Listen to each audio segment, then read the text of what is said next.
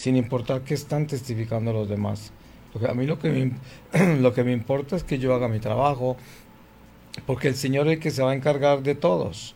Esos que están del otro lado y que yo creí que estaban del mismo lado que yo y que de repente se, se desenmascaran y me doy cuenta que están en el lado de la oscuridad y son del diablo, pues Dios es el único que los puede juzgar y el único que puede hacer algo como hizo conmigo, que estando yo del lado del diablo en la oscuridad, me rescató por pura misericordia y porque en su plan maravilloso ya tenía para ti una misión, que era llevar su evangelio, la buena nueva, pues a quien quisiera escucharla. Eh, pero cuéntame, Marino, cuéntame un poco también sobre el apostolado y tú nos dijiste que tienes una fundación, ¿no? Que es la Fundación Peregrinos del Amor. ¿Qué es esto? ¿Qué es Peregrinos del Amor? Em, en el año 99 es cuando tengo esta segunda experiencia mística con el Señor, estando de visita en Bogotá. Esto es ah, dos años después de ser liberado del secuestro. Entonces yo dejo mi carrera artística y comienzo a compartir mi testimonio eh, en la forma que el Señor me mostró que debía hacerlo. Pero, entre tanto, eh, caminaban conmigo muy de cerca personas como sacerdotes, laicos muy comprometidos, y me invitaron a que estableciera este ministerio en la iglesia para que tuviera la libertad de poderme movilizar entre la iglesia legalmente, por decir así. Claro. Yo no sabía nada de eso, obviamente, pero obedecía eso. Y así fue como fundé con los estatutos y la personalidad jurídica indicada esta comunidad con Arquidiócesis de Bogotá y el nombre apareció en una canción, porque yo en esos días estaba componiendo música para el Señor, porque yo soy compositor, pero había dejado la música desde que entré en esa decisión misionera, porque la música me llevaba de regreso a un hombre viejo que yo no quería manejar, ¿no? me quería alejar de él. O sea, de manera personal te habías alejado de ese don que el Señor te había dado sí porque no querías tener ningún contacto con tu pasado. Exacto, a pesar de que la música era para Dios, sin embargo era algo que me llevaba a, esas, a esa vida. Aparte que estabas empezando en tu conversión, sí, entonces muy temprano. Exactamente. Tenemos que irnos a un corte, Marino. Tenemos que irnos a un corte. Esto es Abrazados por el Espíritu. Regresamos en un momento. Seguimos en redes sociales, esto es Abrazados por el Espíritu, estamos con Marino Restrepo, nos está contando la historia de su vida, abriendo su corazón y dándonos también pequeños tips para vivir una verdadera vida cristiana, una vida que dé fruto, porque eso es lo que el Señor quiere, que demos frutos y frutos que permanezcan. Marino, bueno, recordarles también a aquellos que nos están viendo por Facebook que si usted quiere que el, que el testimonio de Marino toque los corazones de aquellos que lo vean y lo escuchen, el Señor es supremamente creativo. Entonces es oportunidad de compartir este programa por redes sociales, súbalo a su muro y que uno no sabe en qué momento puede llegar un primo, a un hermano, a un amigo. Así que saludamos a todos aquellos que están conectados, aquellos que nos están viendo y seguimos conversando con Marino. Como estamos en confianza y estamos en redes, ¿quieres un vasito de agua? Sí. sí, te veo que tienes como ganas de un vasito de agua. Marino, entonces una vez que, comienzas en tu fundación, quieres alejarte un poco de la música porque eso te lleva a, recordar a aquel hombre viejo del cual el Señor te había sacado, una vida pasada. ¿Qué pasa después? Lo que sucede es que yo compuse una serie de canciones para la Virgen, para los ángeles, y un día estoy cantando eh, simplemente a capela eh, una canción que todavía, una melodía que no tenía letra, eh, y de pronto comienza a salir esta, esta historia de Peregrinos del Amor, que era como la misión que, que yo estaba iniciando de peregrino. Y ahí sale todo el tema de Peregrinos del Amor. Y cuando eh, el abogado canónico me pidió el nombre de la fundación, sin ningún esfuerzo salió esta, palabra, esta frase de Peregrinos del Amor. Y así nació, así nació. Ah, qué, hermoso. ¿Qué, ¿Qué, hace precisamente la fundación? Bueno, eh, la, la fuerza central es obviamente la evangelización en todos los niveles, porque yo me desplazo por entre colegios, universidades, seminarios, monasterios, conventos eh, y toda clase de movimientos laicales, como también eh, he estado, por ejemplo, en el Banco Mundial, dando una charla masones casi todos, ¿no? En Washington. Claro. He estado, eh, he estado en, en muchos lugares del mundo entre Marino, gente. discúlpame un ratito, entramos al aire. Estamos de regreso, esto es Abrazados por el Espíritu. Estamos acompañados de Marino Restrepo, está contándonos la historia de su vida y en este momento nos contaba acerca de su fundación y de, de aquel, aquella misión maravillosa que le dio el Señor. Nos contabas que un día te tocó hablar frente a muchos masones en su totalidad. ¿Qué, qué puede decir un cristiano católico? Mucha fuerza eso porque no me importaba. No lo pensaste mucho. No, porque esa es mi misión. Yo tengo que ir a cualquier. Y sabes quién te respalda. Y además que el Señor me dijo que me iba a llevar a todas partes. Yo dije, bueno, pues esto, si él, si para allá voy, para allá me lleva, ¿no? Y así fue. Yo les hablé. Ellos muy, pues, gente muy educada y muy profesional. Me escucharon con mucho respeto. Me aplaudieron. Me hicieron preguntas y me fui. Yo nunca supe qué pasó, ni qué frutos dio o no dio, porque realmente no tuve ninguna, ninguna información al respecto. Pero hablando de lo que yo hago, que es la pregunta que me hiciste, eh, pues eh, me desplazo por todas partes, en todo tipo de, de, medios, ¿no? Y em, obviamente que el área central de mi apostolado siempre está en la Iglesia Católica, ¿no? Eh, y, y, todo lo demás es, son campos abiertos a los cuales yo llego en, la voluntad de Dios, donde Él me lleve, ¿no? Em, fuera de esto, nosotros también tenemos eh, grupos en las comunidades como en Bogotá, que es la casa madre de la misión. Tenemos grupos de familias, grupos abiertos al público general, grupos de jóvenes eh, y hacemos retiros en las parroquias con los jóvenes y con los adultos. Em, y tenemos ministerios eh, diferentes dependiendo del país donde esté el grupo formado de nuestra comunidad de peregrinos del amor. Entonces hay grupos que se inspiran en el ministerio carcelario o se inspiran en ayudar a los pobres o se inspiran en, eh, en una parroquia promover la adoración eucarística y hacen reuniones de primeros viernes. Para nosotros el primer viernes es muy importante. Eh, tenemos vigilia de 24 horas con el Santísimo y mm, eh, esas, eh, la espiritualidad de nuestra comunidad está eh, amparada como patrón en la divina infancia, en el niño Jesús. ¿Cómo así?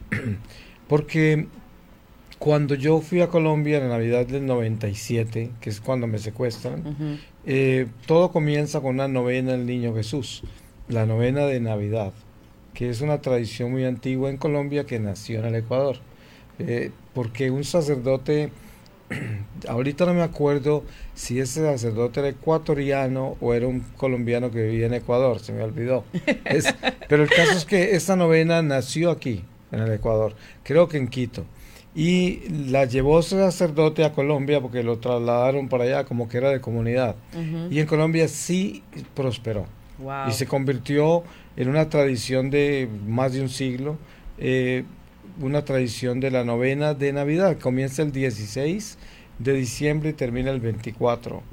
Eh, y yo hice esa novena con mis hermanas en Pereira, en Colombia, en la visita de esa Navidad, sin creer en nada, sin llevando 33 años alejado de Dios. Hacía 33 años no entraba a una iglesia católica. Sin embargo, hice la novena con mis hermanas para complacerlas a ellas. Tú pensabas que estabas complaciéndolas a ellas, pero en realidad el Señor te estaba trayendo con lazos de amor. Porque el 24 termina la novena y el 25 me secuestraron. Impresionante. Y ahí comenzó el cambio de vida. ¿Qué crees, si, si lo vemos de manera sobrenatural, qué hubiera pasado si no hubieras hecho esa novena? Pues Igual te hubieran secuestrado. Yo pienso que todo esto está unido, porque, por ejemplo, yo comienzo la misión dos años después de mi liberación del secuestro. Pero no fue hasta dos años después de ya ser misionero que estando en Londres dando una charla, se me acercó un sacerdote carmelita al final de la charla y me preguntó que dónde iba a estar al final del verano y si todavía estaba en Europa. Y le conté que sí, que yo terminaba en Viena. Entonces me dijo, pues esto es de Dios, porque yo estoy en Praga y yo soy el guardián del niño Jesús de Praga. Mm. Y quiero que vengas a acompañarme allá, si puedes, por una semana, para que todos los días me des charlas en el santuario del niño. Y me dijo, los seminaristas están de vacaciones y te puedes quedar en el seminario. Y yo le dije, perfecto, lo puedo hacer. Y así fue. Terminé en Viena, tomé un tren, llegué a Praga, eh, me alojó en el seminario y el primer día llegué al santuario, que es la capilla del, convento carmelita. Ahí es donde está el niño. Y llegué allá tempranísimo a las seis y pico de la mañana que me recogió él. Y la primera misa era a las siete y era una, unos peregrinos irlandeses. Eh, y él me dijo, ahorita en esta misa, apenas termine la homilía, tú vas a hablar. Y a hablar de la divina infancia. Y yo le dije, padre, yo nunca he hablado de la divina infancia. Y me dijo, el mismo espíritu que habló a través de ti en Londres cuando te oí, va a hablar acá también. Entonces me impuso manos y me dijo, tú no te preocupes. Entonces yo me senté, ¿el niño has estado en el santuario? No, no, no. Bueno, es una iglesia pequeña porque es la capilla del convento. Y entonces el niño no está en el altar, sino que está en la mitad de la capilla a mano izquierda. Ahí tiene un trono altísimo, mm. hermosísimo. Em, y bueno, entonces yo me, senté en la primera banca, cerca al ambón donde me tocaba subir a, hablar. Y ahí me metí en la misa y hasta se me olvidó que me, que tenía... me encanta como Dios obra, me encanta, me encanta. Y de pronto termina la homilía, dice, y ahora les voy a invitar a ver, y me, y me llama y yo subo y estaba y yo miro al niño así que está al lado izquierdo mío arriba en el trono, le digo yo, no sé qué vas a decir porque yo no tengo ni idea qué voy a hacer. Y empiezo a hablar y ahí descubro que toda mi experiencia era con la infancia de Jesús.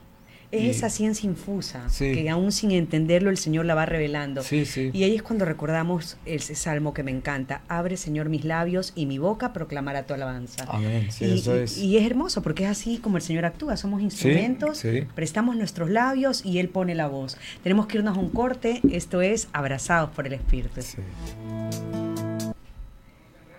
Seguimos conectados en redes sociales, estamos en Facebook, hay muchísima gente conectada, mucha gente, así que es la oportunidad creo, Marino, de, de contarle, tú sabes que la mayoría de las personas que usan redes sociales son jóvenes es importante que nos cuentes, que nos digas, porque a veces caemos en desesperanza, caemos en, pensar que, nada se puede y se nos olvida que Dios creó el mundo, que Dios todo lo puede, que Dios ya ganó esta batalla y que solo nos toca permanecer fieles.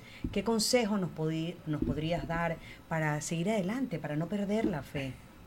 Yo pienso que el encuentro con la fe cara a cara. Antes hablábamos del el encuentro con el mal cara a cara, que está tan desenmascarado hoy. Eh, pues también hay un encuentro con Dios cara a cara, que es si nosotros somos bautizados, eh, somos católicos, por ejemplo, y conocemos ya y hemos saboreado los sacramentos, que es la confesión, la comunión, eh, y conocemos esas fuerzas espirituales misteriosas que son nuestras tradiciones sagradas, eh, esta doctrina que tenemos en el Evangelio con catecismo muy claro. Muy claro. Eh, si tenemos todo eso, lo que necesitamos hacer es enfrentarnos a la realidad de la fe, desafiándonos a preguntarnos si realmente creemos en todo eso, si eso es una realidad de nuestra vida, porque si nosotros hacemos eso, nos, transformamos. Porque si uno cree que es verdad todo lo que Cristo nos ha revelado y que Cristo es una realidad, que es Dios y que ha venido entre nosotros, se ha encarnado, hizo todo lo que hizo y uno cree que todo eso es verdad, eso transforma la vida. Transforma la vida. Tenemos que regresar, el tiempo vuela. Estamos al aire, esto es Abrazados por el Espíritu. Recordarles que estamos siendo transmitidos por Radio Santiago 540 AM. Marino, sí, es una cuestión de fe, si lo creemos, pero la respuesta es, mucha gente no lo cree, decimos creerlo. Entonces, ¿qué, ¿qué toca ahí? Decir, Señor, yo creo, pero aumenta mi fe. Porque también podemos, yo sé que creer debería ser radical, o creo o no creo, pero la verdad es que a veces se crea medias. Y también, como dice el apóstol, eh, el diablo también cree. Así es. Pero no obedece. Así es, esa es la clave, la obediencia. La fe es como dice el apóstol Santiago, una fe sin obras no es fe. Muéstrame tu fe, yo te muestro mis obras. Lo que quiere decir que para uno poder eh, decir que cree, tiene que actuar sobre eso que cree. Porque si no, eso que cree no lo está transformando. Por lo tanto, lo que cree no lo está obedeciendo. Eso me gustó. Eso me gustó mucho. Sí. Es decir, no solamente creer o decir que se cree, sino vencerse a sí mismo, porque nuestra humanidad es rebelde, nos lleva a no obedecer. Pero el no obedecer es el principio de todos los pecados, fue lo que dijo el demonio. Entonces, vencernos a nosotros mismos, pedir la ayuda de la gracia, pero colaborar con la gracia. Y aquí tiene que ver, pues, eh, la perseverancia, eh, el tratar día a día, pedir al Señor como el pan de cada día, que renueve esa gracia en nosotros día a día para tener la fortaleza de poder cumplir y como decía el Evangelio de hoy o de ayer, o sea, ¿quiénes son mi madre y mis hermanos? Aquellos que cumplen mi voluntad, vivir en la voluntad de Dios. Se dice fácil, pero es difícil. En estos 23 años en los que has ido sirviendo al Señor obedientemente, las tentaciones tienen que haber sido muchas, pero ¿qué te mantiene firme? también tienes tu ventaja, tuviste lo que es el cielo. Sí, bueno, y sobre todo el infierno. es verdad, es verdad. Eh, bueno, lo que mantiene firme a mí, eh, obviamente que todo esto ha sido un caminar, un peregrinar con la fe. Eh, desde cuando yo salgo del secuestro y con eso que yo vi y enfrentarme a mi hombre viejo al regresar a California, eh, fácilmente uno regresa a sus viejos hábitos. Porque la vida produce esa serie de situaciones en las que uno se acomoda. Eh, y lo que uno haya visto y lo que haya aprendido fácilmente se diluye con las cosas que le gustan a uno, con lo que se acomoda a la parte humana, ¿no? A sus apetitos, vicios, tendencias. Entonces al regresar a California después del secuestro, me encuentro con ese hombre viejo y con ese peligro de acomodarme, de acomodarme de nuevo a todo y olvidar lo que me sucedió, el secuestro, el encuentro con Dios, todo eso dejarlo como si fuera lo que ya me pasó. Así es. Y, y que regresé a mi vida. Y que podías haberlo tomado de otra manera, decir, bueno, ahora sí tengo que aprovechar la vida, pero como nos dice el mundo, aunque tú ya la aprovechabas, seguirla aprovechando de esa manera.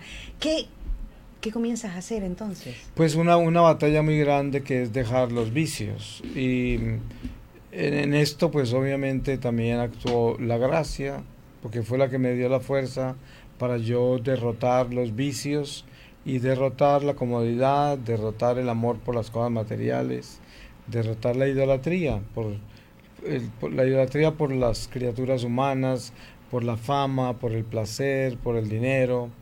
Bueno, esto es un proceso que dura por lo menos dos años, eh, eh, hasta el punto de yo sentirme que ya eso no me atrae, se demora como dos años, pero a partir de ahí hasta hoy, que son muchos años, lucho con una serie de tendencias y una, serie de tentaciones, de inclinaciones que estarán conmigo hasta la muerte. o sea, todos los días tengo que levantarme a luchar contra una carne rebelde, contra un hombre viejo que tiene memorias de pecado, memorias de placeres, memoria de el sabor de eh, que, que, que, yo he deleitado del mundo eh, y eso no se muere hasta que la carne no muera.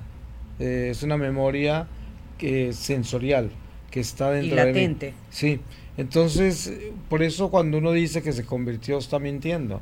uno se está convirtiendo todos los días. Una conversión eh, diaria. Diaria, se está convirtiendo. La conversión real, total, es en la muerte, cuando uno ya sale del cuerpo y se encuentra con el Señor, ahí se da cuenta cuánto se convirtió, ¿no? Hasta dónde llegó, cuánto alcanzó. Entonces yo eh, he tenido como fuerza para esta vida nueva y para mantener un cambio eh, perseverante, he tenido como fuerza obviamente lo que vi, lo que el Señor me reveló, pero sobre todo eh, la vida de oración, la vida de sacramentos que es la confesión y la Eucaristía y la misión que el Señor me encomendó que me mantiene muy ocupado, que me ha despertado un celo por las almas, que me preocupa la salvación de la gente. Todo eso me lleva a yo cuidarme, de yo no caer, de ser un buen testimonio, de ser fuerte, valiente y estar al frente del cañón mostrándole a la gente que sí se puede hacer, que uno puede radicalmente ser de Dios, que uno puede dominar las fuerzas del mundo y convertirse en una persona de Dios. Y eso es lo que yo trabajo todos los días, en eso. Qué, qué maravilla de mensaje más esperanzador. Más allá de todo lo que viviste, créeme que, que estas últimas palabras son las que tocan mi, mi corazón realmente, ¿no? Porque nos has dado unos tips importantísimos. Primero, colaborar con la gracia, dejarse llenar por la gracia que traen los sacramentos, mantenerse ocupado en el servicio a Dios, en traer almas, atraer almas al reino, para mantenerse también encaminado. Entonces, no mirar hacia los lados, dejar ese hombre atrás, pero ha sido supremamente sincero diciendo, ok, la tentación la van a tener todos los días todos los días vamos a ser tentados. Esta es una lucha y el Señor nos lo dijo claramente. San Pablo en sus cartas lo decía, ¿no? No miro al pasado, sigo adelante porque conozco la meta. Y eso es lo que nos toca vivir a cada uno. También creo la importancia, tú nos hablabas de esa comunidad que el Señor te inspiró a que fundaras, la importancia de vivir en comunidad, porque esta batalla en solitario se pierde. Oh, sí. Eh, hay del solo, dice la palabra, ¿no? no podemos vivir solos. Eh, este mundo eh, está produciendo islas. Este mundo es el mundo de la libertad personal, de la independencia, de mis derechos. Eso es el pecado original, ¿no? Yo soy. Es el seréis como Dios.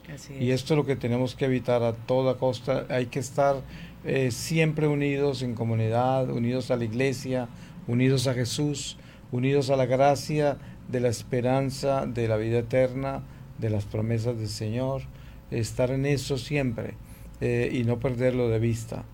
Cuando país por país van cayendo y se van aprobando leyes como el aborto, como los matrimonios homosexuales, y sentimos pues que, que todo se viene abajo, ¿qué, ¿Qué piensas tú de esto? Tú vienes a Ecuador, como vas a todos los países, con un mensaje. No es casualidad que en esta época, en este momento histórico que estamos viviendo, contemos con tu presencia. ¿Alguna de las charlas y conferencias que vas a dar vas a tratar sobre estos temas? Sí, anoche estaba tratando en la iglesia de Santo Tomás Apóstol, eh, charla que ya está en internet en mi página de YouTube. Si entran a YouTube, pueden entrar por marinorestrepo.com y ahí hacen clic en el icono de YouTube y entran directo a mi página. Y ahí pueden buscar Guayaquil, Ecuador, la fecha de ayer, eh, Iglesia de Santo Tomás Apóstol, un tema, em, Satanás, eh, la batalla con Satanás hoy. O sea, es algo actual, total, de lo que estamos manejando con las tinieblas hoy. Eh, esta noche voy a hablar em, en la iglesia de Santa Teresita. Eh, voy a hablar sobre una charla para la familia. La familia, cómo llevar y cómo mantener una familia unida en los tiempos actuales. Sí, como los matrimonios y todo esto, ¿no? Eh, eh, o sea, una familia en tiempos de crisis. Sí. ¿Qué te parece, Marino, si recordamos tus charlas? Sí, cómo no. Hoy día, jueves 21 de noviembre, vas a estar en la parroquia Santa Teresita de Entre Ríos a las 7 y 45. Correcto. Vas a tener una charla para matrimonios. Mañana, viernes 22 de noviembre, a las 8 de la noche, vas a tener una charla en la parroquia María Reina de Puerto Azul. Y el tema va a ser ser valientes, cómo ser valientes en un mundo pues que, que, nos lleva a a quedarnos metidos en la casa por miedo, cómo vencer el miedo sabiendo que con Cristo somos más que vencedores. También vas a estar en Quito. Sí. En Quito vas a tener distintas charlas. el domingo 24 de noviembre a las 11 de la mañana vas a contar tu testimonio en la parroquia Cristo de Maús. el mismo domingo a las 7 en la parroquia San José Obrero. Em, en el santuario María Auxiliadora el martes 26 de noviembre con el tema La verdadera conversión interior. Y en, la, y en la capilla de Radio María vas a estar el miércoles 27 de noviembre a las 10 de la mañana, comunismo y masonería. Wow, tienes tu agenda llena, completa. Qué hermoso trabajar para Cristo y desgastarse. Sí, sí. Tenemos que irnos a un corte.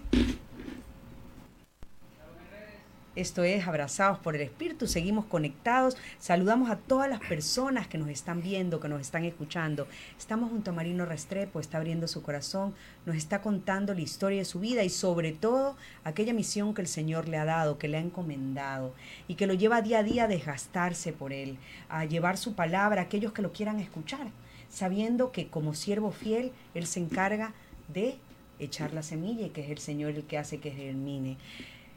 Marino, y así cada país que visitas, lleno de días con mil actividades en las que humanamente el cuerpo se cansa y acabamos cansados. ¿Cómo, cómo luchas contra eso? Bueno, el desgaste es inminente, hay que aceptar que este cuerpo se termina. Hace poco tuve una operación de corazón abierto en Texas y esto es algo que estaba anunciado de años atrás y tuve que tener un una pausa casi de dos años, un poco más, eh, sin viajar, sin misionar, eh, y, pero eh, consciente de eso, yo sé que yo me cuido con ejercicio y una dieta prudente, pero yo lo doy todo, o sea, yo mientras que tenga salud y, y tenga la posibilidad de movilizarme, estoy trabajando todo lo que puedo, yo no limito las personas que me invitan. Siempre les digo, póngale el acelerador a todo eso y lléveme y ocupe todos los espacios posibles. Solamente deme un pequeño espacio para descansar, para dormir. Pero el resto tómelo todo, porque es importante darlo todo. Eh, cuando yo no pude viajar ni hacer misiones, me sentía muy triste, porque decía, este es un tiempo que está pasando, un tiempo que, que puedo estar visitando más gente, hablándole más de Dios a la gente, pero también al mismo tiempo sabía que era voluntad de Dios que yo tomara esa pausa, ¿no? ese descanso, a pesar de que era una enfermedad, ¿no? Sí, pero eh, yo creo que ese desgaste es un desgaste apropiado porque hay dos formas de vivir la vida. Una, eh, corromperse viviéndola, otra, purificarse viviéndola. Y la forma de purificarse viviendo esta vida es dándosela al Señor. Entonces así se purifica. Y si no, pues qué triste sería que lo entierran a uno y el desgaste que tiene físico se lo desgastó para uno mismo. Así es, así es. Sería un desperdicio. Estamos al aire, regresamos. Esto es Abrazados por el Espíritu y seguimos conversando. El Señor nos da una vida que no es nuestra, que es prestada. Y con los años vamos entendiendo, sobre todo cuando nos encontramos al Señor, cuando el Señor se deja encontrar y nosotros percibimos su presencia, que cada año, cada día, nuestra salud y nuestros talentos, lo que tenemos, son para Él, para su gloria. Y, y qué bonito es compartir contigo y ver que realmente te lo tomas en serio, o sea, que sabes que tu vida es prestada y que tu tiempo y tu salud es para Él. Y simplemente agradeces por la oportunidad que Dios te da de servirle. Mientras otros, y, qué bonito es, ¿no? Porque cansados acabamos todos. Hay quien es workaholic y acaba su día terriblemente cansado y dejando el lomo en dinero, que no se lo va a llevar. Pero tú estás construyendo tu casa en el cielo y eres consciente de eso. Y no te quieres ir solo, quieres llevar a todas las almas que puedas tocar con tu palabra y tu testimonio. Es por eso que tu misión es ser peregrino del amor. Ese amor que no es tuyo, ese amor que compartes con los demás porque das por gracia lo que por gracia has recibido. Qué bonito, qué bonito. Que, mira que a veces nos quedamos con escuchar tu testimonio de, de lo que pasó cuando te secuestraron. Pero es que no, es que el Señor tiene maravillas que contar en ti. Qué hermoso, bendito sea Dios. Sí, gloria a Dios por eso. Porque en realidad una de las de las gracias más grandes que yo he recibido del Señor es el mantener en mí la conciencia de que todo se da por su voluntad, que Él es el, que, el actor, y, y Él actúa a través de nosotros, que somos su instrumento, que yo amo la figura que San Pablo presenta de la vasija de barro que lleva el tesoro. Porque esa es una, es una figura perfecta de lo que somos nosotros. Una vasija de barro frágil, vulnerable, em, que lleva un tesoro que es tan grande porque es Dios mismo, ¿no? Eh, y lo llevamos y, Dios hace todo a través de nosotros y somos tan, y tan inútiles, eh, somos tan insignificantes y tan frágiles que nos partimos como nada. Yo siempre que voy a dar una charla, eh, le digo al Señor, Señor, aquí viene tu parlante roto. Qué hermoso y roto. Qué hermoso, qué lindo, qué lindo. Sí, porque solo Te lo voy a copiar. solo él puede hablar a través de un parlante roto. Yo digo, solamente tú puedes hacer lo que estás haciendo conmigo. Yo soy un parlante roto y tú hablas a través de mí. Es, increíble porque la, persona, la, personalidad la tienes que haber tenido siempre, porque por eso la profesión que escogiste, por eso el medio en el que te desenvolvías, pero cómo el Señor utiliza aquello que ya te había dado desde el vientre de tu madre, pero para su mayor gloria. Sí. Y yo alguna vez reflexionando sobre mi vida, decía, bueno, el Señor siempre me dio la facilidad, el don de la palabra, pero lo usé tan mal, tan mal para destruir, para acabar, y lo digo públicamente porque creo que, que con vergüenza, obviamente, pero, pero parte de, ese proceso de conversión es también reconocer lo que uno era y lo que Dios puede ser cuando, cuando uno se deja encontrar por pura misericordia. Y utilizar eso, que conscientemente sabes que lo usaste mal, para la gloria del Señor, transformándolo por su gracia, es maravilloso. Es como resarcir un poco aquel mal que has hecho. Sí, exactamente. Yo pienso que la vida nuestra, pues obviamente es un misterio, insondable, y no tenemos cómo racionalizar este misterio, pero al mismo tiempo descubrir a Dios y saber que Dios es verdad, que es una realidad, y verlo cómo se mueve entre nosotros es el mayor regalo. Y entonces eso es lo que puede traer en nuestra vida un sentido que trasciende lo visible, lo tangible. Eh, y eso nos da una esperanza que es más allá de las ambiciones de este mundo. Yo me acuerdo todos los años que yo viví eh, muy enamorado de mis proyectos y de los frutos de mis proyectos, que era el dinero y también la fama y el placer de estarme eh, de estar en medio de todo lo que yo hacía que me gustaba tanto no pero siempre eso era algo que cuando lo obtenía eh, ya no, no valía nada o sea, yo aspiraba a tener determinada cantidad de dinero, de fama, de disfrutar las cosas. Cuando yo las tenía, ya me aburrían, ya no significaban nada para mí. Y tenía que empezar otro proyecto para alcanzar lo mismo que nunca me daba lo que yo quería, ¿no? Es esa eh, falsa felicidad. Sí, una falsa felicidad. Que pensamos que nos llena, pero una felicidad que se diluye y nos vuelve a dejar con ese sinsabor y ese vacío que nos recuerda a San Agustín Nada lo llenaba y era porque su corazón estaba inquieto hasta que no encuentre y descanse en el Señor. Esa es nuestra vida. Nos pasamos dando tumbos de falsas felicidades a falsas felicidades hasta que encontramos al amor de los amores que nos llena completamente y nos rebosa. Es por eso que nos alcanza para dar a los demás, a ti sobre todo. Y cuéntame, Marino, eh, el futuro lo pone el Señor. Tú trabajar para su obra hasta cuando Él lo quiera y lo permita.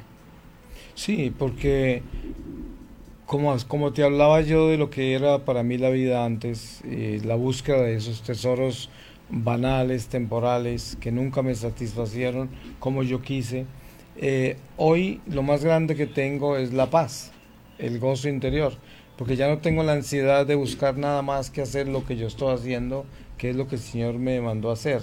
Y entonces, desde esa paz, eh, pues nace la esperanza de que voy enrutado hacia donde Él me prometió llevarme si camino con Él.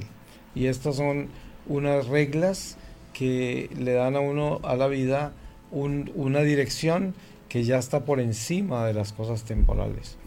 Eso es una ganancia muy grande, porque aquel que se puede enfocar en la esperanza de lo que sucede después de la muerte, ese va a ganar. O sea, si lo tienes claro, si lo crees, si en verdad lo crees y comienzas a actuar de tal manera, que tu meta y, el último de tus pasos sea llegar al cielo y presenciar, es, gozar de la presencia del Señor. Ese gana. Ese gana, la, batalla en la que todos participamos. Sí, sí, sí. Porque a ese, aunque lo revuelque el polvo del camino, ese no lo tumba nadie. Así es. No se queda caído. Aparte que mm. tiene la plena conciencia de que esto que vivimos es momentáneo. Sí. No es la eternidad. Como decía San José María Escribá de Balaguer, a salvar el alma, que lo demás no importa, porque esto es momentáneo, bueno o malo, hayamos pasado, entre comillas, en la mejor de las vidas, con todo lo que el mundo nos puede ofrecer, eso también se va a acabar. Pero el Señor nos ofrece la vida eterna y eso no termina nunca. Exacto.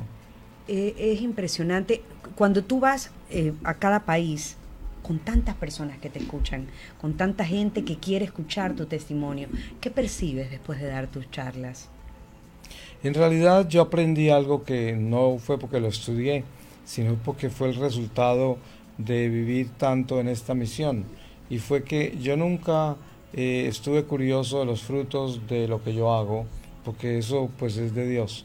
Eh, y lo que yo siento después de eso es que hice el trabajo que tenía que hacer, como dice la palabra, siervos, siervos inútiles, hemos hecho y, lo que y me voy al próximo sigo al, al otro. Y eso es lo que hago y lo que siento.